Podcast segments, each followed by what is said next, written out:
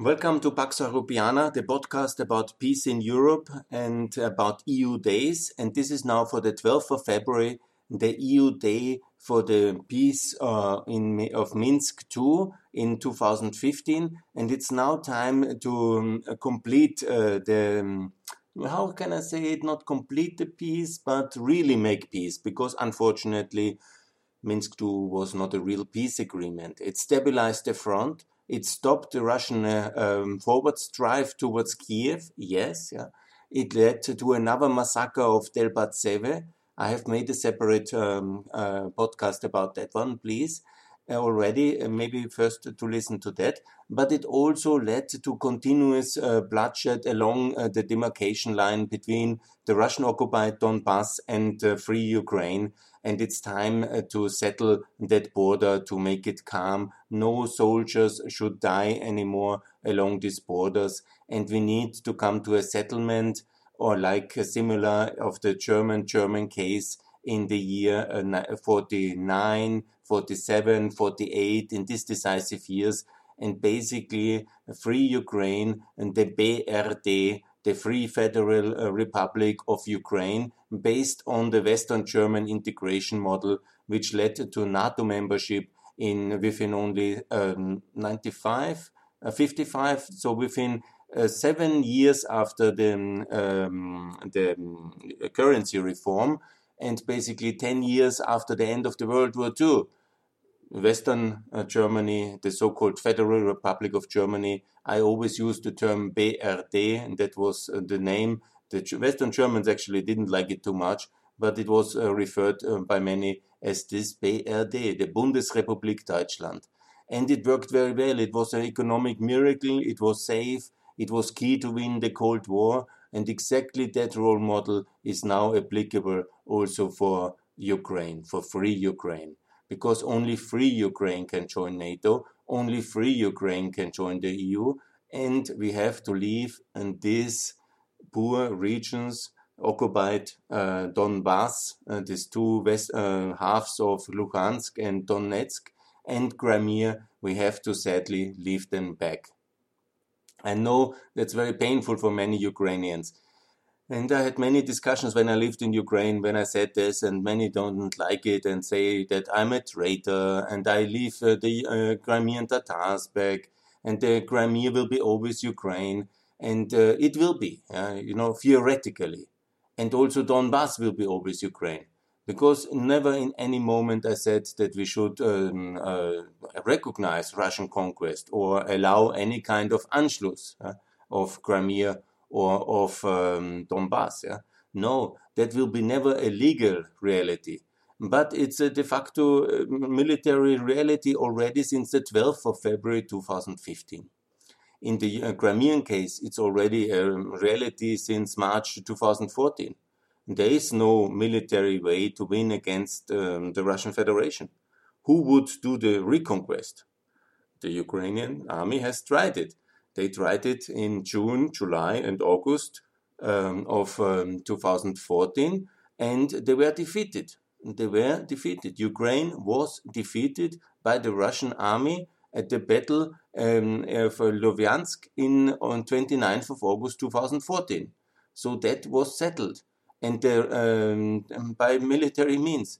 And uh, that's very tragic, but that's a fact and also the reconquest uh, of uh, Russia could only be stopped by significant intervention of uh, the Germans, and the French, and basically the two powers who negotiated this peace agreement. I'm quite negative about it, but it led to the effect that the Russian tanks were stopped and not more territory was lost.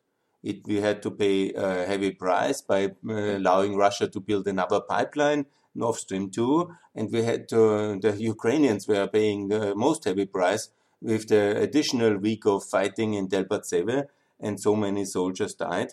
But it is the reality that these territories are lost now. Donetsk is lost, and so luckily Mariupol is won. And I would like to explain that this is also the reality. We should in no way politically accept it, but we have to be mature and adults it makes no sense to keep up dreaming about uh, military conquest. There is no way to retake um, Russia military to take these regions away from Russia militarily. No German tanks, no American rockets, no intervention will come. It's very similar to the fact once the Soviet Union took power in the Czech Republic um, and in Budapest and in Eastern Germany. There was no American help for the um, Hungarian revolutionaries in 56. It was very tragic, but there was none. There was also no Western help for the revolutionaries or the left wing deviants. In fact, they were not any kind of revolutionaries. They just wanted to have a different form of communism and social democracy in Budapest and Prague. And also, there was no help for the Eastern German workers in East Berlin in 53 on the 17th of uh, June. And there is also not a protest movement in Crimea or in the occupied Donbass of people who really would uh, love to rejoin. I don't see that.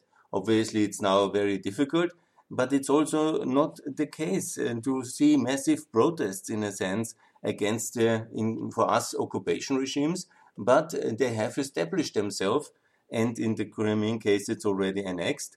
And I know that's not very popular, I say, but I will explain it exactly what needs to be done and why it needs to be done. First of all, the Western German model work, worked very well. That's the reason why Western Germany is rich, because it was integrated into the Western world. It was integrated, first of all, with the Marshall Plan funds, already in 47 after the Truman Doctrine. It was integrated in the OECD in 48. Yeah?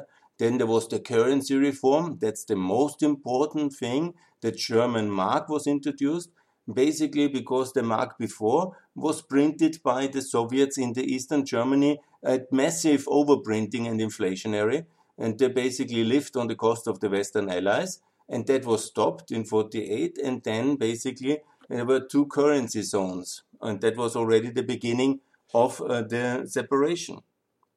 And it worked very well. Obviously, you know, the Soviets reacted and they wanted to take Berlin, that in that case we don't have any kind of Berlin style city in, in, in eastern Ukraine or in um, which there would be another airlift necessary. So this kind of pressure, as Stalin has done with the airlift and the blockade, is not there. And the parallel is very clear because Western Germany never recognized uh, Eastern Germany. There was, uh, until 70, 1970, there was no recognition at all and then came Brandt, and then there was some kind of uh, inner uh, German treaty, but it was always only a de facto recognition, but never a de jure recognition. There was no uh, Eastern German ambassador in Bonn. no, there was no, no, no, no, no. That, that never happened. Yeah, there was a representative of Eastern Germany at their own ministry, but not the Ministry of Foreign Affairs. But they created a ministry for um, uh, German inner German uh, activities, and there the representative of Eastern Germany could be. Until the end, even when Honecker made a kind of state visit to Bonn in the 80s, before the end, then it was very complicated for the Western German protocol how to treat them politely, but not as a head of a state, yeah, because they never ever recognized it. And so also should Ukraine never recognize Crimea or Donbass as um, as a Russian entity or as an independent state. Yeah? I never called for that, but I call to really leave them behind, solidify the border, make it a real border, like in uh, between two states in everything but the name, and make sure that there's very clear that nobody dies anymore there. There should be nobody dying along this border. The only people at the inner German border between the GDR and the BRD who died in 45 years of this wall. And then when it was solidified, it was no Western German soldier dying there. Maybe an accident, but nobody by shooting or artillery. No, no, no. There was everybody very careful that there are no incidents. The people who died were the ones running away from Eastern Germany. And Ukraine first has to be so successful that the people from uh, Crimea want to run away into free Ukraine. And actually, a lot of people have already run from uh, Donbass uh, to Ukraine. And, you know, that's the sign of success in a sense that it's better to live in free Ukraine than in Russian occupied uh, territories. And that's obviously something to be supported. So please read also the Hallstein Doctrine. That was the foreign minister of Germany, and he said no recognition ever. And of course, it was a bit softened up then after this German German reconciliation during this terrible 70s and the appeasement policy by the German Chancellor from the left, by Willy Brandt. But nevertheless, it was never full recognition, and that's very important to understand.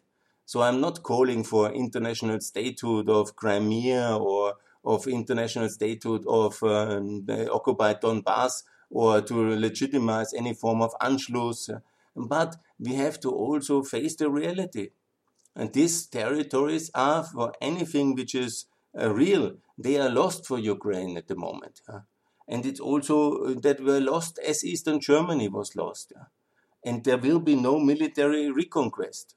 No way, nobody will support, everybody will stop that, and it will simply not happen there might be in a long distant future the opportunity for reunification once Russia is in a crisis similar to the Soviet Union crisis of the year 88 and uh, 89. But also at that moment, Ukraine must be so rich and successful that it's so attractive for these regions to vote that they want to join back again. Because that will be necessary, or not to have a referendum, but they must be voluntarily rejoining like the Eastern German regions have joined then in 1990. To make that happen, there must be a crisis in Russia of significance, but also there must be preparations of Ukraine to be so successful, and that certainly takes 20, if not 30 years. And the work has to be done now and to be started. And I will now outline as well how to how that can be done. So, what is actually the comparison? It's very clear and these uh, um, two uh, statelets, whatever their status is, if they are now uh, already annexed into the Russian Federation, like Crimea, or also like there's occupied territories, it's undefined, theoretically in Ukraine, not really wanted and annexed by Russia, but basically this is especially a completely lawless and uh, disaster zone full of environmental crises, industrial dinosaurs who are polluting the world and uh, run by uh, lawless areas uh, par excellence, which is really um, a big crisis. So why to have it back actually, and how to get it back? Can anybody explain me any way for these regions to really come back to Ukraine? Negotiations? Where's the goodwill of Putin's Russia that this will happen? And what would be the price? And who will pay for it? What's the price? Neutrality, giving up uh, all the achievements of the last seven years and basically submitting to Russia again? For what? For unity? Who will pay for the reconstruction of Crimea and especially of Donbass? The Europeans and the Americans? Uh, as a kind of a reward that Ukraine joins again the Russian world and submits in the Russian orbit and stays uh, this kind of Russian system like in the years before? I don't think that this is really something on the offer, actually, yeah? because it's also not what really uh, Russia is offering. Uh, what else could uh, Ukraine offer for Russia to give back uh, Crimea? I really don't know it.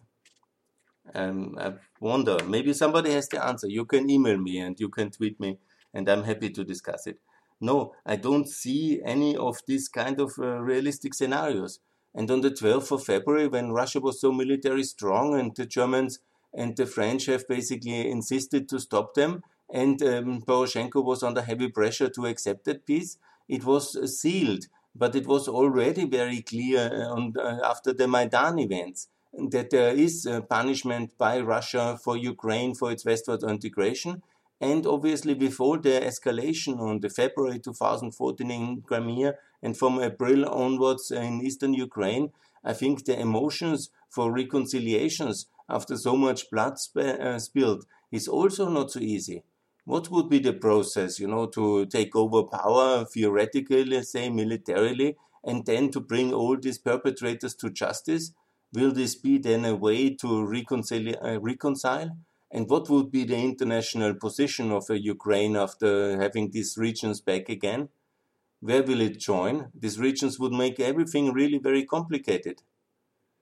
And that's, I think, some important issues to consider. So the role model of uh, the um, G, um, um, GDR. What exactly happened then in the 90s? In the 89, there was the end of the Soviet Union and uh, 91, and then these regions basically, as regions, they have rejoined uh, Germany. That is the simple solution. It just needs uh, uh, several facts. It needs that um, Ukraine is as successful as Western Germany, and it needs uh, that uh, Russia is as uh, much in a crisis as the Soviet Union in 1990, and it needs these regions really wanting to come back. And that is absolutely three major things. Yeah? And the similarities to the GDR, it took actually exactly mm, 45 years to achieve it. And this is what I call the Project 2050 and this is uh, the moment Ukraine now strategically has to take the measures that in 30 years from now, this is feasible. I am not saying it will happen, but it is possible. And what needs to be done? Ukraine must be about uh, twice as rich as this uh, as Russia. Russia is on world average huh? now with about 10,000 GDP per dollar, and uh, the Slovak Republic is now at um, 20,000 and uh, the EU average is at 30, 35,000. Yeah? So this is what Ukraine needs to achieve, but Ukraine is just a tenth. Ukraine is at 3,500.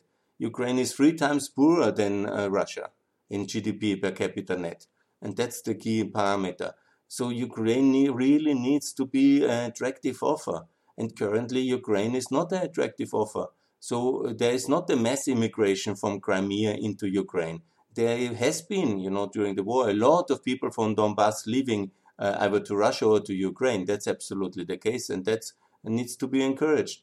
If the people um, choose with their own kind of uh, feet that they don't want to live anymore in the occupied territories, and that uh, life is, in Ukraine is better, and basically that the um, uh, authorities there have to build walls to block the people to leave, yeah, uh, like the Eastern Germans had done it in 61 they have basically walled in their own population because they had so significant population loss by the people simply shifting into the free world.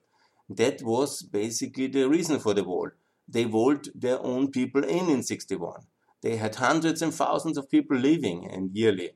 And this is exactly the same, which uh, the same situation. Ukraine has to be so attractive and so magnetic to the people of Crimea and uh, to the people of Donbass that the Russian authorities controlling have no other choice but to wall them in if they want to keep them. So, but currently Ukraine is not. And here comes the case. What you really, and it's another point, yeah. Also, the um, populations in Crimea have been historically uh, very weak in their loyalty towards Ukraine. And also in the Donbass, if you see the voting results uh, for Yanukovych in 2012, in 2010, in 2004, 5, yeah, there was always a majority for the pro-Russian candidate, yeah. And uh, still, after now, when they have now seven years held the power there, and they have listened only to Ukraine, uh, to Russian side of the media, to the Russian discourse. They are in the Russian world media-wise. They have also seen all the brutality and maybe also lost uh, people in the war. I'm sure many have them uh, have lost people. They are um, totally in the Russian world of media. What kind of population, uh, what kind of welcome would the Ukrainians get uh, once, for example, the Russian tanks leave and then the Ukrainians take control of these territories? I mean, under what kind of conditions? What kind of hostile, hostile uh, population will that be? And will it be easy to integrate them? Will they be pro Western? Will they be pro Ukrainian? Or do we do you want to make an occupation regime there and re-educate them? I mean, imagine that scenario. I mean, that is very complicated. Huh? So the mm, unity of Ukraine is a theoretically important concept which always needs to be treated, the territorial integrity. But in reality, the mentality after seven years of a different regime, which is now in total confrontation with Ukraine, what do the people think about Ukraine? What do people think about the EU and NATO in Crimea and in occupied Donbass when they see the Russian channels every day. So it's not realistic. It's not a short-term pro project. It's a project for the next uh, two, uh, 30 years. Then we can talk about it. But the conditions must be in Ukraine that Ukraine is really a free society really fully Europeanized. And obviously, it's in the euro. That's why I call for the adoption of the euro. I will talk about it more. But I will call also for NATO membership, yeah? like the BRD in 1955, and uh, as a free Ukraine only.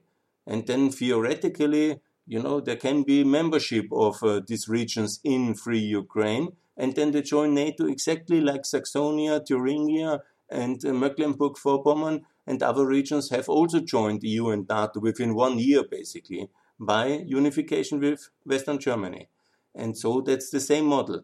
But that you really have to want in a future, which is distance.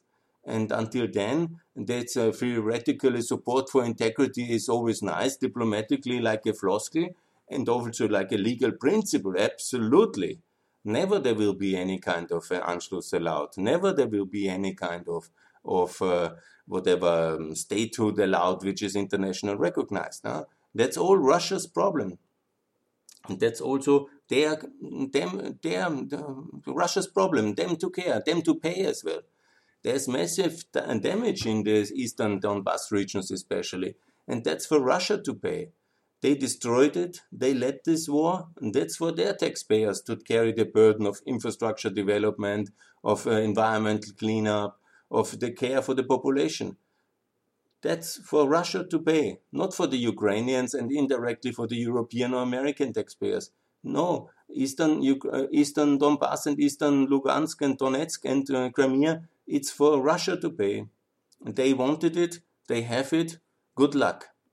It's not our problem anymore. I'm really sorry. The same like Eastern Germany and the same like Hungary. When theoretically in the in the aspect of legality, yes. In the aspect of morality, obviously, in during the whole Cold War, we were hoping for the freedom of the Hungarians. Yeah? We were hoping for the freedom of the uh, the Eastern Germans. Yeah, but you know there was nothing to be done the Soviet Union had nukes and uh, the Russians have nuclear weapons. Yeah?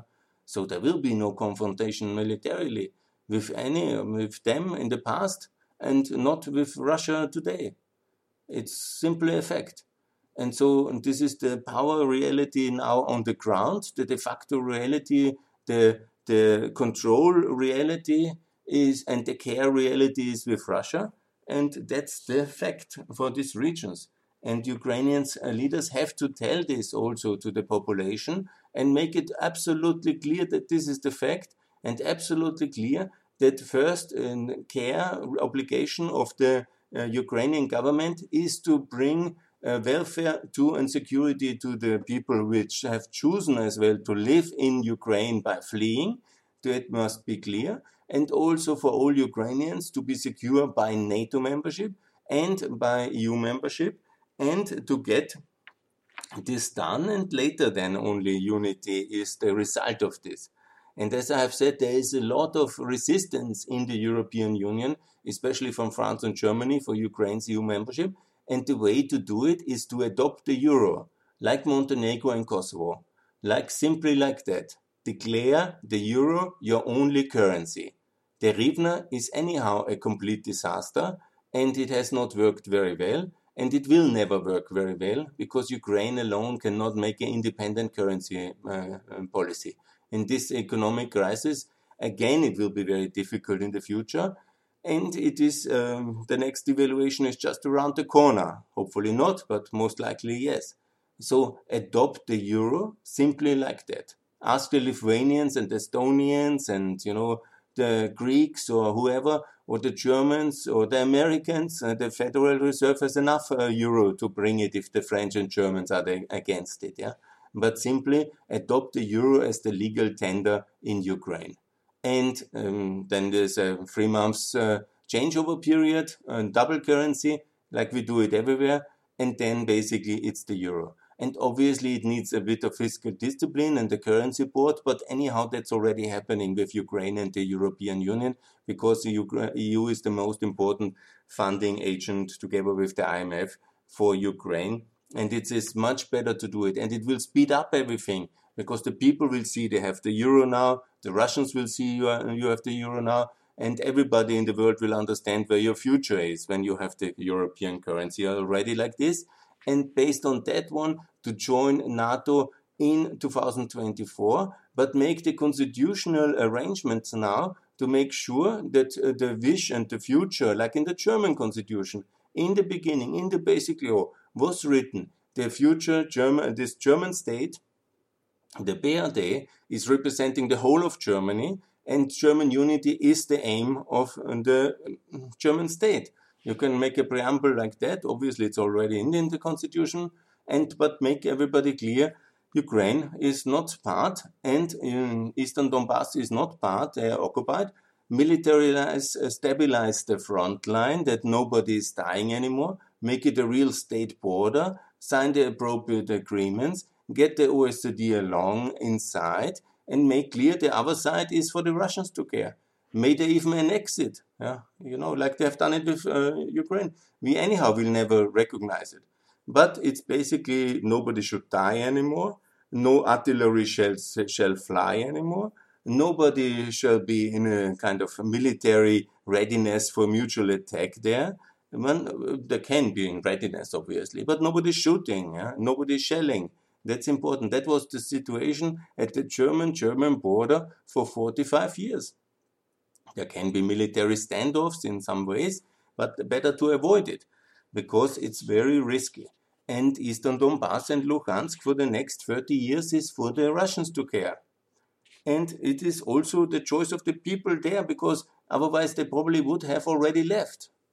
And then there can be some mutual travel arrangements, you know, and people can exchange their properties and can do business each other. And then there can be hopefully also agreed some travel regime and some normality in this border by over time can be agreed with the authorities. Yeah? And, and that's basically what I say, because integrating these regions will only create um, a lot of headaches and even make the integration of NATO and EU impossible. Because imagine they, with the hostile leadership and with the hostile kind of population, comes back to Ukraine now in some kind of neutrality deal, and then basically they will have a say in the foreign policy. Certainly, they will, they will not want to join the West, and so the story of Ukraine goes on for hundreds of years again as a total buffer state, somewhere in between, uh, underdeveloped, and as a Soviet, as a Russian client state. And that would be really the worst outcome. So, and as we have seen, let's be optimistic. The situation for Germany is now very good. It really happened. And who would have thought it will happen? Here's the role model. What the Western Germans have done can be repeated by uh, the free Ukrainians. It's 40 million people living in free Ukraine. They can adopt the euro, they can join NATO, and ultimately the EU, and this can all happen in the year 2029, basically the EU membership, already NATO during Biden, and, and the euro basically immediately. It's especially the currency is uh, the choice of a free country which currency to use. So the Montenegrins have simply said we don't want to have our own currency, and they didn't ask, nor the Kosovo uh, population, yeah, and the authorities, yeah. Of course, there were smaller cases, so maybe Ukraine is kindly asking, but I'm preparing already since years this debate. So it really depends only on the authorities in Kiev uh, to start to understand that actually we have the euro in uh, Europe, and I made many podcasts about that. But on this one, the 12th of February was already the basic decision for that. Because there was no way in Minsk was agreed to remove uh, any Russian influence on that region. It was just basically stop fighting. Yeah? And basically with it and the frozen conflict and the basic fundament of a, a GDR kind of style situation was already laid. So I think it's very logical to solve and settle this uh, for some decades like that, and then really concentrate on the freedom of the people who live in Ukraine. Because to focus only on the conflict is very much why Russia started this conflict from the beginning. They wanted to do this invasion in, in 2014, not uh, to have uh, Crimea, yes, they wanted, but the Donbass war was immediately done only to make their life really difficult uh, for the uh, Ukrainian Western integration and in a way make it impossible. Huh? So, in order to not uh, let Russian strategy win, exactly this uh, strategy of uh, Western Germany is needed. And I call for Mr. Zelensky to be the Adenauer of Ukraine and study what the Western Germans have done. Be the Biden, Mr. President, be the Eisenhower of the West.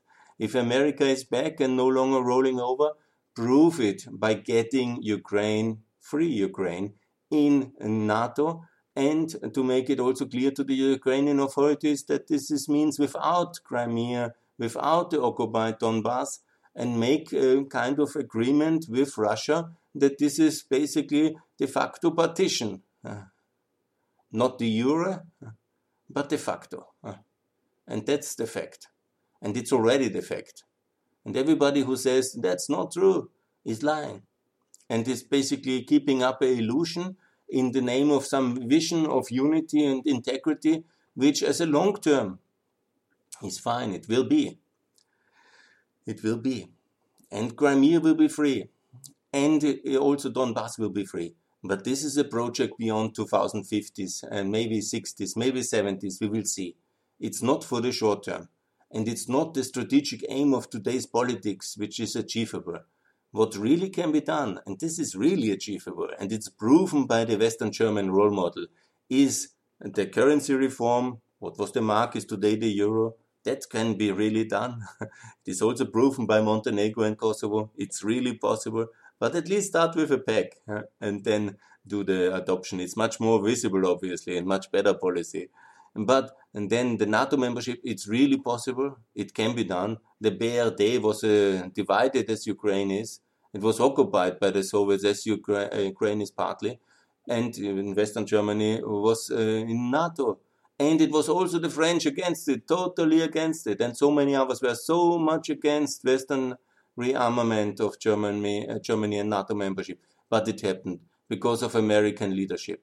And as much as the Germans and French are against this solution now, it's exactly the right way. And we need American leadership to basically get free Ukraine into NATO by 2024 and to say for the time being goodbye to Crimea. We will always be with you. We will love you and we will support you. But you are unfortunately under Russia and we can do nothing for you.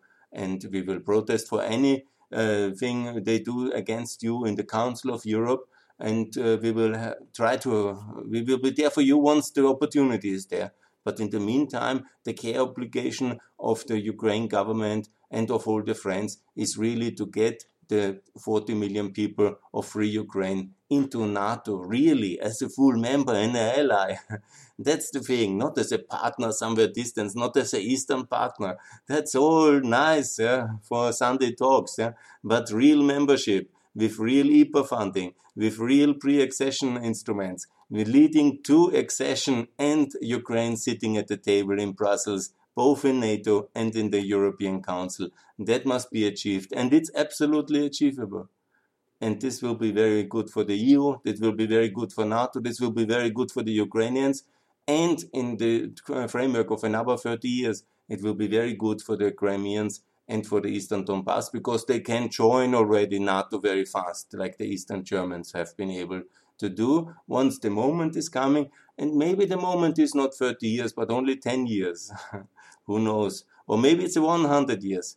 But it will be 100 very good years for the free Ukrainians and a lot of people from Crimea and from and Donbass, and maybe also from Russia. They can try to be part of that success story of free Ukraine, reformed and successfully integrated in the Western Alliance and in EU by the euro already in this decade and that's a major way forward. And that's my call to treat um, free Ukraine like the BRD and uh, to really integrate it into EU and NATO and to make sure it joins the euro on the Hallstein doctrine. And that's what I call for. And that's what I hope that there will be wisdom now America is back. Please, President Biden, invite Ukraine to join NATO. Please. Thanks a lot for listening.